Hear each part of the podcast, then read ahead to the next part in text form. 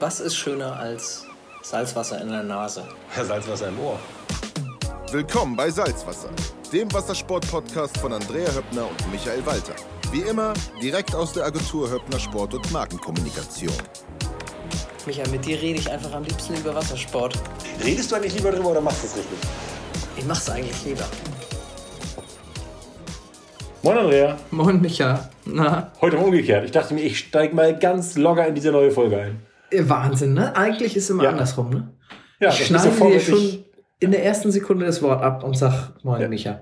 Heute du. Das ist der einzige Moment unserer Folge, wo du wahrscheinlich dazwischen kommst. Deswegen nutzt du diesen Moment. Ja, das, da muss man aufpassen bei dir. ja auf jeden Fall. Ist gar nicht so ohne. Micha, was Ach gibt's ja. Neues? Ja, viel Schnee gibt's neu, ne? Neuschnee quasi. Was? Echt? Ja, bei uns ja. Bei uns was schneit. nicht. Alles ganz schön gepudert hier. Ja, und äh, Schlittenfahren ist auch schon angesagt. Ich sehe jetzt auch schon die ersten Leute Wing Snowboarden. Carsten Kurmes war richtig groß unterwegs. Das sah richtig gut aus. Das habe ich auch Fand ich- gesehen, mehrfach, also im, im Netz. Total ne? cool. Sieht gut Ja. aus. Ja, stimmt. Finde ich auch. Und auf einer relativ flachen Fläche, also gar nicht unbedingt mit Bergauffahren so, ne? Ja. Und äh, Kite Snowboarden geht ja auch, ne?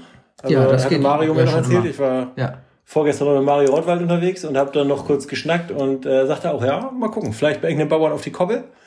Ja. Kleine Runde drehen. Man kann damit wohl auch gut Höhe halten. Das wusste ich nicht so genau. Ich war mir nicht sicher, Echt? ob man das gut hinkriegt. Ah. Ja, kommt auf die äh, Schneetiefe an. Aber wenn man richtig ein bisschen Gegendruck hat, dann geht's wahrscheinlich gut. Wenn das Ja. so eine hart gefrorene Piste ist, stelle ich mir das schwieriger vor.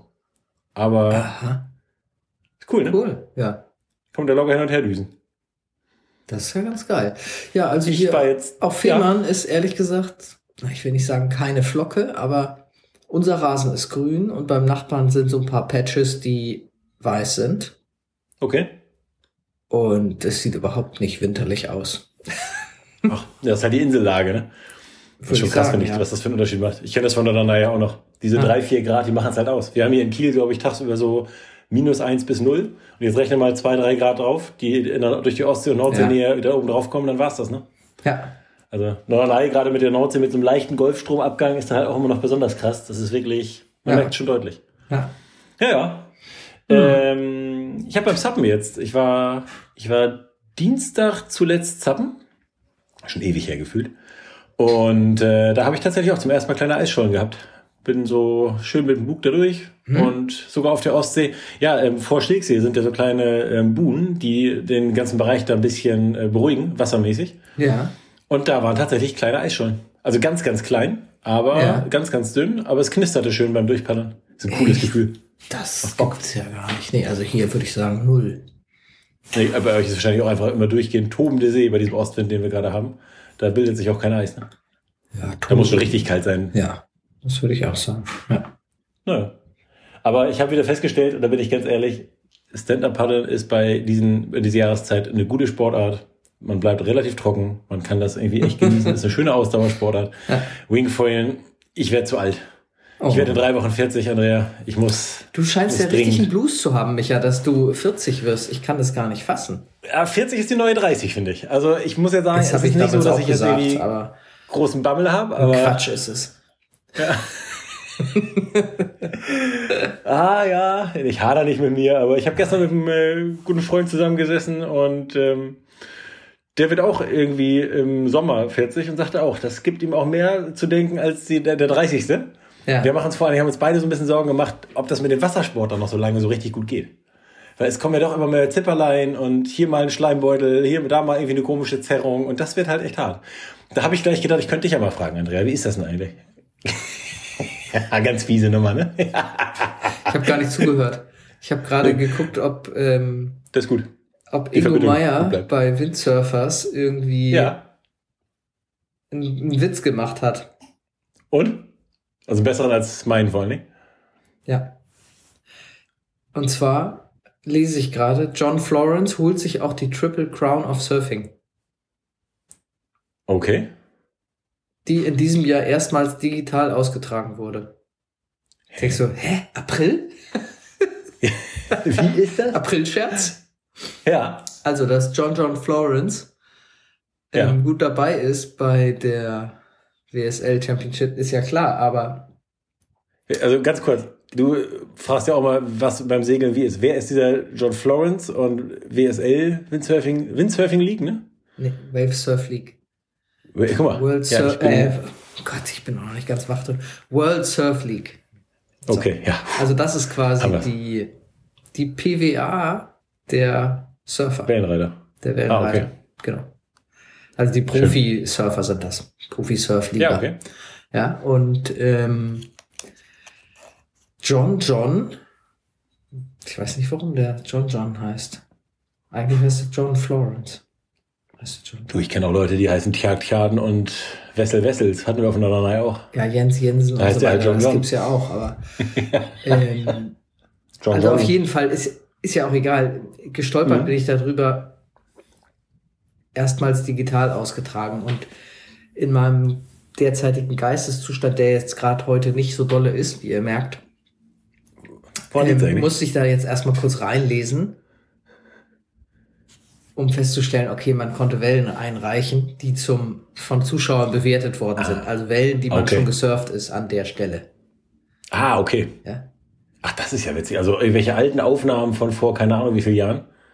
Das weiß ich jetzt nicht, ob von vor wie vielen Jahren. Also Ich hätte eigentlich, ich hätte nämlich gedacht, es gab, es gab ja auch einige Sub, es gab ja einige Subrennen, die auch digital ausgetragen wurden. Da haben dann also Leute auf eine bestimmte Distanz gepaddelt und haben die Zeit genommen und Ja. die wurde dann verglichen, aber halt Ja. zum aktuellen Zeitpunkt mehr oder weniger. Ja, das, Das kann ich noch nachvollziehen. Das checke ich ja alles noch, aber Mhm. das fand ich aber wirklich. Ja, crazy Nummer. Ähm, aber hast du mitbekommen, dass gerade die äh, Voll-Europeans, äh, die Formula Voll-Europeans äh, laufen? Ja, aber ich frage mich jetzt nicht, Azoren wer vorne liegt. Da musst du, musst du sagen, ich. Du, kann ich dir sagen. Also wir Erzähl haben jetzt gerade, wir haben leider nur elf Teilnehmer. Das ist natürlich eine schon gruselige Nummer, weil ähm, tatsächlich Corona dann natürlich das Ganze auch sehr schwierig macht. Ja, und auf was für ein Aber- Brett finden die statt? Auf unterschiedlichen Foilboards. Äh, jeder mit eigenem Material. Der führende zum Beispiel, Nicolas Goyard, der Franzose, Ja, okay. ähm, fährt mit äh, Phantom-Zeug. Also Phantom sagt den Seglern wiederum, was die unter, äh, unterwegs sind. Es gibt den Flying Phantom, einen feuernden Katamaran. Und Ja. Alex Ude, der Designer, ist eigentlich auch begeisterter Windsurfer. Und der hat jetzt so seit vier, fünf Jahren, meine ich, hat der stark angefangen, Windsurf-Foil-Equipment zu bauen. Mhm. Und äh, diese Katamaran-Sparte läuft auch, aber irgendwie für mich innerlich äh, vernachlässigt er sie, er sie so ein bisschen. Ich finde, er könnte da wieder mehr Wert drauf legen. Ich finde, Mhm. Also das finde ich viel wichtiger als diese Windsurf-Geschichten dann. Aber das ist ja meine persönliche Meinung. Aber der zweite ist Sebastian Körde. Und das ist doch richtig cool mit seinem Starboard IQ Foil. Mit dem Das finde ich olympischen richtig cool. Die beiden- Sehr gut. Ja. Genau, die Aber beiden. der hat sich äh, ja schon beim Engadin Wind und bei den äh, World Games mit Nicolas Goyard um Genau. den ersten Platz geprügelt. Also es scheint Das ja machen sie nämlich auch wieder. Dann die beiden scheinen ja recht tonangebend zu sein. Genau, das ist, ähm, steht auch so in den Kommentaren, das ist ja fast ein Matchrace und so. Also Ja. ähm, die wechseln halt ähm, die Führung immer hin und her. Also Sebastian hat irgendwie im ersten Rennen in äh, DNS eingefahren, das ist natürlich ein bisschen bitter. Aber danach ist DNS es heißt tatsächlich so. äh, over early, ne? Also Frühstart. ja. Ja. Oder DSQ? DNS heißt did not start. Genau. Das heißt, er Weil ist zu er- früh rüber und ist nicht umgedreht, weil er dachte, Genau, er das war wollte ich gerade sagen. Also das funktioniert Genau. nämlich so beim äh, Surfen, beim Segeln auch. Wenn der Startschuss fällt, dann ist er gefallen und wenn jemand früher über die Linie war und der konnte noch identifiziert werden, dann wird eine Flagge hochgezogen. Ja. Einzelrückruf. Und dann Mhm. kann derjenige das wieder gut machen, indem er einfach nochmal um die Tonne, das sogenannte Pin-End oder das Boot nochmal rumfährt und neu startet. Tut er das Weil- nicht, weil man selber denkt ja nie, dass man es war. Also eigentlich weiß Ja. man es, aber man glaubt, nur, ach, die haben mich nicht Man es nicht gesehen. wahrhaben. Ne? Genau. ja. Ähm, wird man dann als Did Not Start gewertet, kriegt also einmal volle Punktzahl. Übrigens früher, Oder- da fällt mir eine Lagerstory Ganz kurz, ein. ich muss ganz eine Kleinigkeit dazu sagen noch. Bei uns war es immer ein DSQ, den man dann bekam. Da es bei Sebastian im ersten Rennen war, kann sogar sein, dass er einfach tatsächlich zu spät am Start war und einfach tatsächlich noch nach dem ersten Rennen einfach noch nicht teilgenommen hat. Did not start, ja, kann tatsächlich sein. Nein, Also, nein, wollte also in der Ergebnisliste steht immer DNS, wenn du zu früh rüber bist. Ja? Ja. Okay. Ich äh, bei uns stand immer DSQ, deswegen, ähm, aber das kann auch andere Gründe haben. Auf jeden Fall wechseln, die beiden wechseln sich dann immer da die, ähm, die äh, Führung hin und her. Und es geht jetzt gerade netto um zwei Punkte Unterschied. Oh. Das wird also echt ein enges Rennen nach immerhin sechs Rennen mittlerweile. Ja. Und warten wir es ab. Na, da drücken wir Sebastian mal die Daumen. Ich habe eine ja. Lagerfeuer-Story, fällt mir da ja, ein. Ja, das finde ich super. Ja. Dann? Lagerfeuer-Stories. Lagerfeuer-Story zum Thema Frühstart. Oh, uh, ja. Ja, aber Schön. gar nicht, es geht gar nicht um meinen eigenen, sondern. Schade. Es gab bei Regatten früher ein Konzept, wie man das verhindern konnte, weil wenn die Jury, die sitzt ja im Boot und die gucken, mhm. die peilen die Startlinie runter. Mhm. Und dann sind da ganz viele Surfer, die sind ja relativ schnell und das wackelt vor den Augen und so weiter. Und dann haben sich so Schlaumichel, und ich bin mir sehr sicher, dass es die Franzosen waren, ja. überlegt, dass sie ihre Segelnummern so klein wie möglich auf ihr Segel schreiben mhm. oder mhm. kleben, mhm. so eng wie möglich beieinander und mhm. dass sie statt so weit hinten wie es geht, so weit hinten wie es geht mhm. und so viele Zahlen so schlecht zu merken wie nur irgendwie geht. Also die hatten dann fünf- ja und sechsstellige Segelnummern, damit die Leute auf dem Juryboot das nicht so schnell notieren können. Und irgendwann haben das alle gemacht. Köstlich, ich kenne das, äh, beim Segeln war es tatsächlich so, dass man, also wir hatten ja eine Zeit lang einen äh, knallroten Hobby Tiger, also mit roten Rümpfen.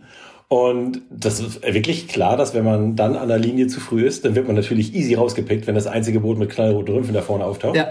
Es gab mal von Hobby einen Hobby Tiger für eine französische Frauencrew, der war pink. Da war es genau das gleiche Spiel. Ja. Ähm, also je auffälliger ein Boot ist und je auffälliger auch die Segelfarben sind, das war bei uns auch immer ganz klar. Eine weiße Fock, weiße Rümpfe, alles gut, da kommt man relativ gut mit über die Linie. Ja. Und das ist echt eine dreckige Nummer. Schön. Schön, nicht? Ja. Gibt so schöne Geschichten. Ja. Finde ich gut. Ich habe noch so im Kopf, tatsächlich, es gibt ja dieses Ausreizen von Reglement. Das ist eigentlich auch nochmal eine Geschichte wert. Da hat mir damals ähm, Boris Hepp eine ganz, ganz schöne Geschichte erzählt, wie zum Teil tatsächlich auch die Spinnaker vorher in die Tiefkühltruhe kamen, damit sie ein bisschen zusammenschrumpften und dann natürlich am Start längst aufgetaut waren und schön groß wurden. Also da ging es wirklich um Millimeter, die irgendwo ja. ausgeschunden wurden. Sowas habe ich auch mal erlebt. Auf der mhm. Travemünder Woche, die gleichzeitig Europameisterschaft war. Da hatten wir ja. so ein Vermesser, da hatte ich ein neues Segel und das waren damals so Dreiecksegel, ne, aus Dacron-Tuch. Mhm. Und da war die Verstärkung am am, am Gabelbaumende hinten. Ja. Da sind dann ja so, da ist das aufgedoppelt. Und da gibt es eine genau. Regel dafür, wie weit das aufgedoppelt sein darf, also wie weit entfernt von der Couch sitzend. Mhm. Das waren ja. 16 Zentimeter oder so. Und es waren mhm. bei mir 16,5 Zentimeter, die das Segel an der Stelle aufgedoppelt war. Ja. Und dann musste ich dafür sorgen, dass an der Stelle von den 0,5 Zentimetern das Segel aber nur doppelt ist und nicht dreifach verstärkt. Ja. ja. Und dann bin ich da mit einer Nagelschere ran und habe mhm. ein 0,5 Millimeter großes Stückchen, es war so ein Dreieck, es hatte eine Kantenlänge von 0,5 äh, Zentimetern, ja. aus der obersten Schicht rausgeschnitten, weil an die, die Doppelung ja, war da drunter, da kam ich ja gar nicht dran und die Naht durfte dann bleiben, netterweise. Dann habe ich meinen Vermessungsstempel bekommen. Habe ich also mein schönes, nagelneues Segel mit einer Nagelschere traktiert. Du.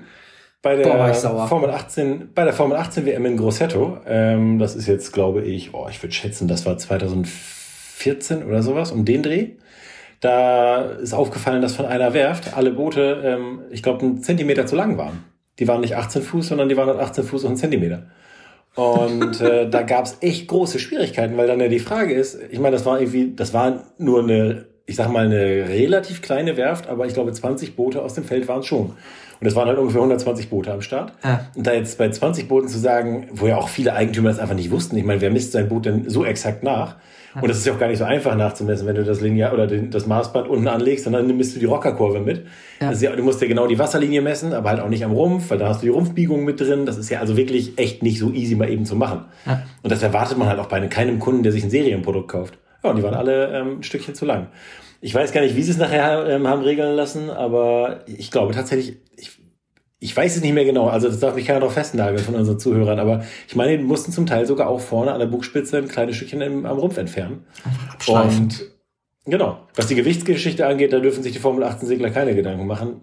Die Boote müssen mindestens 180 Kilo wiegen und wir waren alle ungefähr bei 190 bis 195. Das fand ich auch ein dermaßen unfassbar schlechtes Zeichen für all diese Großwerften, dass sie es nicht schaffen, einen kleinen 18-Fuß-Katamaran zumindest halbwegs auf das Gewichtsminimum zu bauen. Also wir haben, es fast auch eine Lagerfeuergeschichte. Mein Bruder und ich haben 2006 mit dem ehemaligen ARCAD-Weltmeister Nils Bunkenburg einen Formel 18 gebaut. Nils wollte irgendwie aus seinem ARCAD-Design auch einen Formel 18 bauen und das fanden wir total cool, fanden wir auch spannend. Und da haben wir gemeinsam das Boot gebaut. Und er hat das tatsächlich ganz normal, wie man Formel 18 baut, aus Glasfaser mit Schaum und Aluminium und alles, was man so braucht für ein Formel 18 gebaut. Also nichts mit Kohlefaser ist ja bei den Booten verboten. Und das Boot wog dann, bevor wir den Deckel oben auf dem Rumpf drauf machen wollten, insgesamt die gesamte Plattform mit Mast und Segeln, also eigentlich segelfertig, wir haben alle Teile aufeinander gelegt, 145 Kilo. Also mal ganz kurz 35 Kilo zu wenig. Aber es war ein seriös stabil gebautes Boot. Und dann haben wir nachher einen Vorderbeam eingebaut. Der hatte einen Zentimeter Wandstärke. Ja. Da kann man das Gewicht gut gebrauchen. Da haben wir gesagt, okay, dann bauen wir da erstmal schon mal so einen Vorderbeam ein. Die Stabilität an der Stelle ist ziemlich gut. Und es vereinfacht auch die Verarbeitung, weil man für irgendwelche Klemmen einfach schön Gewinde reinschneiden kann. Das ist ja, total praktisch. Das ist besser. Aber also seitdem ist es mir wirklich ein totales Rätsel, warum es nicht möglich ist, als Werft das zumindest, ich sag mal, zwischen 181 und 185 zu bauen. Also fand ich echt beeindruckend schlecht, was da so abgeliefert wird zum Teil. Ich glaube, es hat sich vielleicht mittlerweile ein bisschen verändert. Der Konkurrenzkampf ist da ja auch größer geworden. Aber es hat mich Aber da muss ich noch mal einmal, Das ist also so eine Klasse, wo verschiedene Werften das gleiche ja. Boot bauen. Ne? Das ist ja das, genau, was jetzt bei beim Olympischen Windsurfen auch angestrebt ist. Also im Moment ist es Starboard, die dieses IQ Foil bauen, aber es dürften auch ein Fnatic oder ein JP dürfte auch dieses Brett bauen in genau den Abmessungen. Okay. Und da ihre eigenen Aufkleber drauf machen.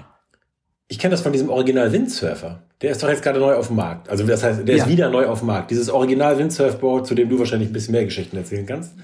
Und dieses Board wird ja auch von verschiedenen Zeit. Leuten gesegelt. Das war vor deiner Zeit, ja. ja. So, äh, es gibt noch eine Zeit mit Windsurfen, die ich nicht mitbekommen habe. Alles, was vor um, 1981 war. schön, dass es genau mein Jahrgang ist. Ja, schön. Ja. Aber tatsächlich, ähm, dieser Original Windsurfer, das ist quasi so ein bisschen Back to the Roots. Da wollen Leute wieder die Einfachheit des Windsurfens äh, zurückgewinnen genau. und die Leute damit begeistern. Richtig. Und der also ist auch von verschiedenen Herstellern gebaut, ne? Genau, es ist ein ganz simples Board. Damals wog der mhm. Windsurfer irgendwie 30 Kilo. Ja. Und war ein Brett, mit dem jedermann irgendwie klarkam. Das war relativ einfach. Das hatte ein Schwert und so einen Steckmastfuß.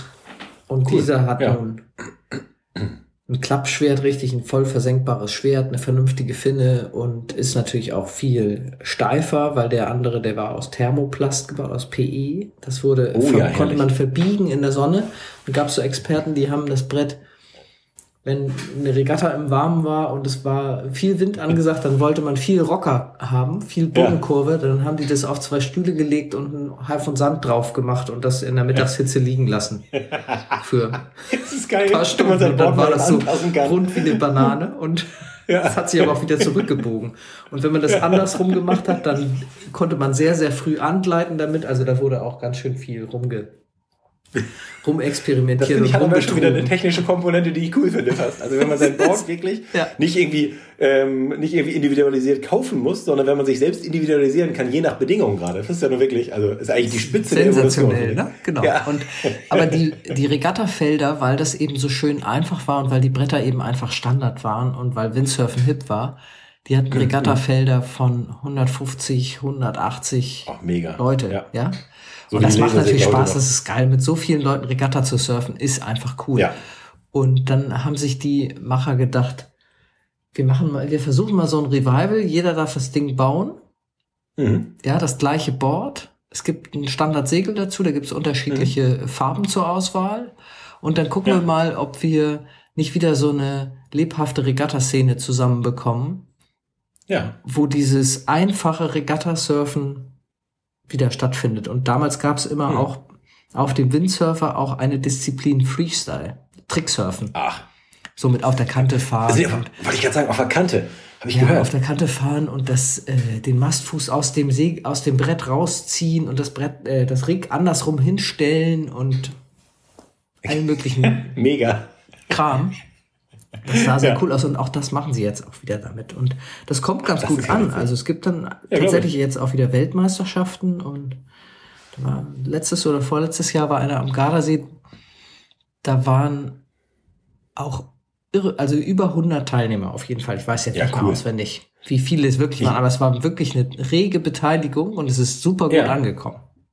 Ich nenne das ja immer das Laserprinzip, ne? Weil das ja, ja, also ist ja genau, genau, der Grund, warum der Laser das weltweit meistverkaufte Boot ist. Und ja. also ich glaube, ich, wir können ja mal einfach mit Philipp Buhl drüber sprechen, aber ich glaube, sogar Philipp würde nicht unbedingt behaupten, dass der Laser jetzt so erfolgreich ist, weil es das allergeilste Boot der Welt ist.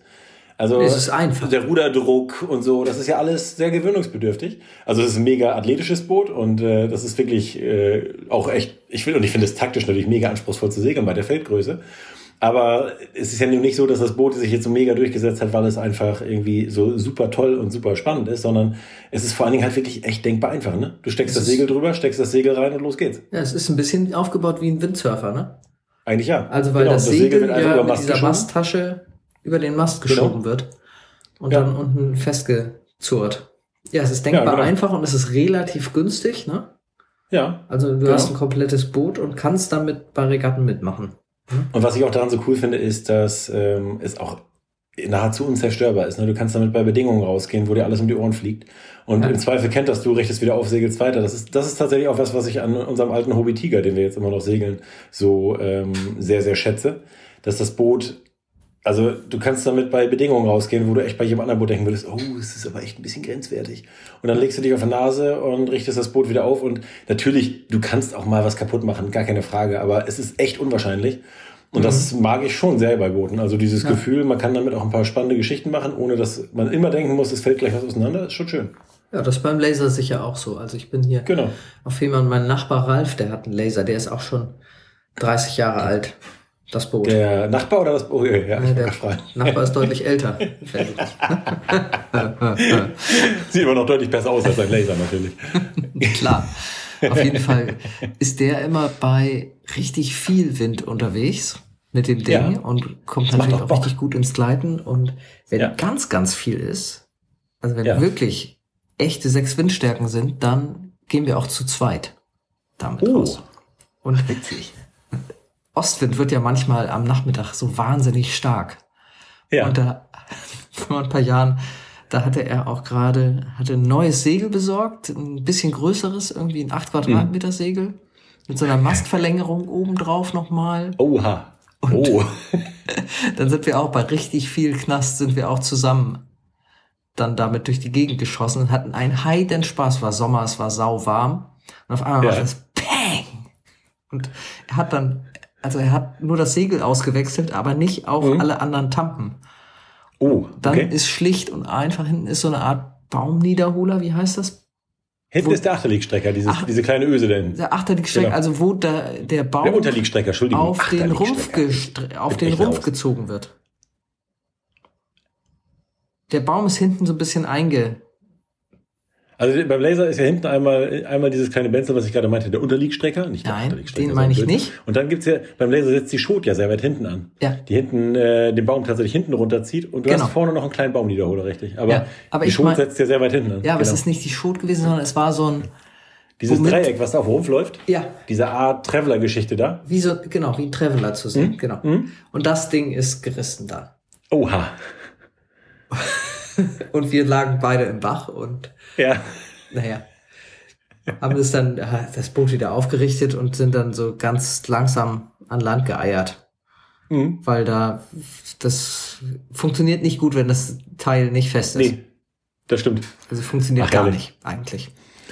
Aber, ja, aber es war ja ich habe fast, ich habe auf die Art fast segeln gelernt. Mein Vater ist ja, nachdem ich aus dem Opti rausgewachsen war, bin ich mit meinem Vater erstmal eine Zeit lang zu zweit Laser gesegelt. Also mein Vater ist gesegelt und ich habe quasi die Schot gefahren und irgendwann habe ich gesteuert und wir haben mal gewechselt. Da war ich sieben, irgendwie sowas um den Dreh. Mhm. Sieben, halb acht wollte ich sagen. Weil und, dein Vater ähm, nicht mit dir in den Opti konnte, ne? Genau, mein Vater, äh, vor allem nicht wollte. Ich glaube, dass jeder Erwachsene, der einmal wieder aus Spaß Opti gesegelt ist, bei irgendwelchen Spaßregatten wie dem Eisarsch in Lübeck oder so, der weiß, wie das auf die Knie geht. Ja. Ähm, Opti ist einfach zu klein für Erwachsene. Das ist, das, da braucht man nicht drum herum reden, zumindest wenn man mehr als, ich sag mal, 35 Kilo wiegt. Und ähm, ja, genau, ich bin dann eine Zeit lang mit ihm zusammen gesegelt und als ich dann irgendwann acht oder neun war, habe ich dann irgendwann den, den, den Laser alleine gesegelt auf der Nordsee vor Norderney und bin dann irgendwann auf den Hobby 14, auf den Hobby 16 und so weiter umgestiegen. Aber Lasersegeln ist einfach cool und ich glaube, es ist eigentlich auch eine Bootsklasse, die so ähnlich ist wie ein Hobby 16. Also ich glaube, fast jeder Segler, den man irgendwo findet, hat irgendwann schon mal ein Hobby 16 und ein Laser gesegelt und sei es nur im Urlaub. Ja, es ist so witzig. Als, genau, als mein Bruder und ich oben in Schweden diese Langstreckenregatta gesegelt haben, 2005, das sogenannte Archipelago Raid, so eine fünf Tage Non-Stop-Regatta mit äh, Formel 18 Katamaran. Dann haben wir uns äh, die Schwerter abgefahren und dann saßen wir in Marieham, in der Hauptstadt der Orlands, am Steg und haben da unser Schwert laminiert und den Schwertkasten wieder zurechtgefrickelt. Und wir hatten außen drauf einen großen Sport-Moor-Aufkleber von dem Hobbyhändler aus Rheinfeld. Und dann kam so ein Typ mit einer Heuberg Rossi angefahren, ich würde sagen, gesetztes Alter, ähm, sehr schnieke zurechtgemacht. Der Elbsegler hat er nicht auf, aber so in die Richtung ging das. Und dachte, ach, Sportmoor. Ja, mit Detlef Moore und meinem Hobby 16 bin ich damals auch schon gesegelt. Und das ist so witzig. Es hat fast, fast jeder, jeder Segler, den man ne? irgendwo trifft, hat irgendeine Geschichte dazu. Das ja. ist so witzig. Ja. Ist echt nett. Und das ist, glaube ich, beim Laser genauso. Also ich, ganz viele sind vom Opti auf den Laser umgestiegen und danach irgendwo weiterhin. Und das ist schon, schon eine interessante Bootsklasse. Und es liegt halt daran, dass es echt so einfach ist. Ne? Ja. Jeder Verein hat einen Laser irgendwo liegen, dein Nachbar noch einen alten im Garten. Viele Leute, wenn man irgendwo ein Boot noch im Garten liegen sieht, ist es ein Laser oder ein Hobby 16 oder ein Hobby 14 irgendwo am Strand. Stimmt, das, das ist, krass, ist auffällig, ja. Das gibt's ja. beim Windsurfen auch, da liegen auch so alte Bretter in den Gärten, aber die sind nicht mehr so funktionsfähig. Ja, Mistral ja. Competition gab's mal, Mistral Allround. Es gab ja, ja, viele, anfangs viele Boards, so lange Bretter, mit denen man das auch lernen konnte und dann trotzdem bei Regatten mitmachen konnte. Das, ja, ja, cool. Äh, und die liegen, die gammeln auch noch irgendwo überall rum, ne? weil das ist ja echt Sondermüll, ne? Wenn du die jetzt entsorgen willst, ja, ist wirklich nicht schön. Ne? Nee, genau, das ist genau das Problem. Es gibt auch so Oldtimer-Treffen und so Facebook-Gruppen, Oldschool-Windsurfers, wo man sich treffen kann und austauschen kann über so alte Bretter und so. Und mancher präsentiert dann da seinen neu erworbenen Oldtimer-Schatz ganz stolz. Ach, schön. Ganz niedlich. so cool. Ja. So wie so, wie so ein Jaguar E-Type, dann hat der eine aber kein Jaguar E-Type, sondern das neue Mistral Competition. Von 1986 ja. oder so. Ja. ja. Mega. ja. Finde ich schön. Ja. So diese richtige Begeisterung für diese alten Sachen gibt's beim Segeln, glaube ich, nicht. Ähm, das ist immer eher so ein bisschen aus der Not geboren. Aber ähm, also ich habe zum Beispiel auch den, den alten Hobby Tiger, mit dem ich vor zwölf Jahren irgendwann mal deutscher Meister geworden bin mit Hauke Buckermann zusammen, einem guten Freund aus Celle. Ähm, den habe ich jetzt vor vier Jahren gekauft. Ich dachte mir damals wirklich, also ehe ich jetzt irgendeinen Hobby Tiger kaufe, zu dem ich gar keinen Bezug habe, dann lieber das alte Boot, wo ich weiß, das lief damals fantastisch. Und irgendwie hat man auch einen Bezug dazu. Das ist irgendwie, es ist mehr, ein anderes Boot ist einfach nur ein altes Boot. Und bei dem Boot weiß ich einfach ganz genau, das hat mir damals riesig Spaß gemacht, das war eine coole Zeit. Irgendwie hat man eine schöne Erinnerung mit daran. Das ist echt nett. Jetzt hast du da also, quasi so einen Oldtimer bei dir im Garten liegen oder vielmehr ja, ich habe Oldtimer da liegen, im Garten liegen. Ja, ja, sieht gut aus. Herrlich. Hab alle Tampen einmal erneuert. Man hat ja doch so seine Ansprüche, es muss ja alles gut funktionieren. Aber ja, läuft. Läuft. Macht auch richtig Bock. Ja, Andrea. Ja. Mensch, so. Ansonsten gibt es ja nicht so viel in der Wassersportszene. locker weggeschnackt, obwohl beide, aber also meine Zunge ist so ein bisschen gelähmt irgendwie heute, aber naja. Merkt man aber nicht. Merkt ich finde die Lagerfeuergeschichte. Nee, du sabbelst ja auch die ganze Zeit. ich finde, also mein Gesprächsanteil war heute nicht so viel höher. Also ein bisschen vielleicht. Aber dafür hast du letzte Woche auch so viel. ich habe letzte Woche aufgeholt, genau. Ja. Micha, ich wünsche dir ein schönes Wochenende. Ich dir auch. Bleib Lass dir gut gehen. Ordentlich aktiv. Ich werde dieses Ebenfalls. Wochenende keinen Wassersport machen und die ganze nächste Woche wahrscheinlich auch nicht, weil wir wirklich Frost haben. Ja, genau. Das ist bei mir ähnlich. Vor allem ist der Ostwind, der macht mir halt das Sappen tatsächlich, der verleitet mir das Sappen. Ja. Und ich wollte vielleicht noch mal eine Runde Wingfoiling gehen, das überlege ich mir, aber ehrlich gesagt, es ist mir aber eigentlich echt zu kalt. Ich habe auch, nee. Nee, und ich werde nur, ich komme ja, gehe stark auf die 40 zu, da habe ich tatsächlich ein bisschen Angst auch so vor so Sachen wie Rheuma und solchen Geschichten. Ja, da muss da, man auch aufpassen. Das kriegt ja, man auch von heute auf morgen, Micha. Genau, also. Ja, deswegen, ne? dann bin ich schon vorsichtig. Pass auf dich auf, mein Lieber. Schönes Ding. Ebenfalls, Andrea. Schönes Mach's Wochenende. Gut. Bis denn. Ciao. Dir auch. Bis dann. Tschüss.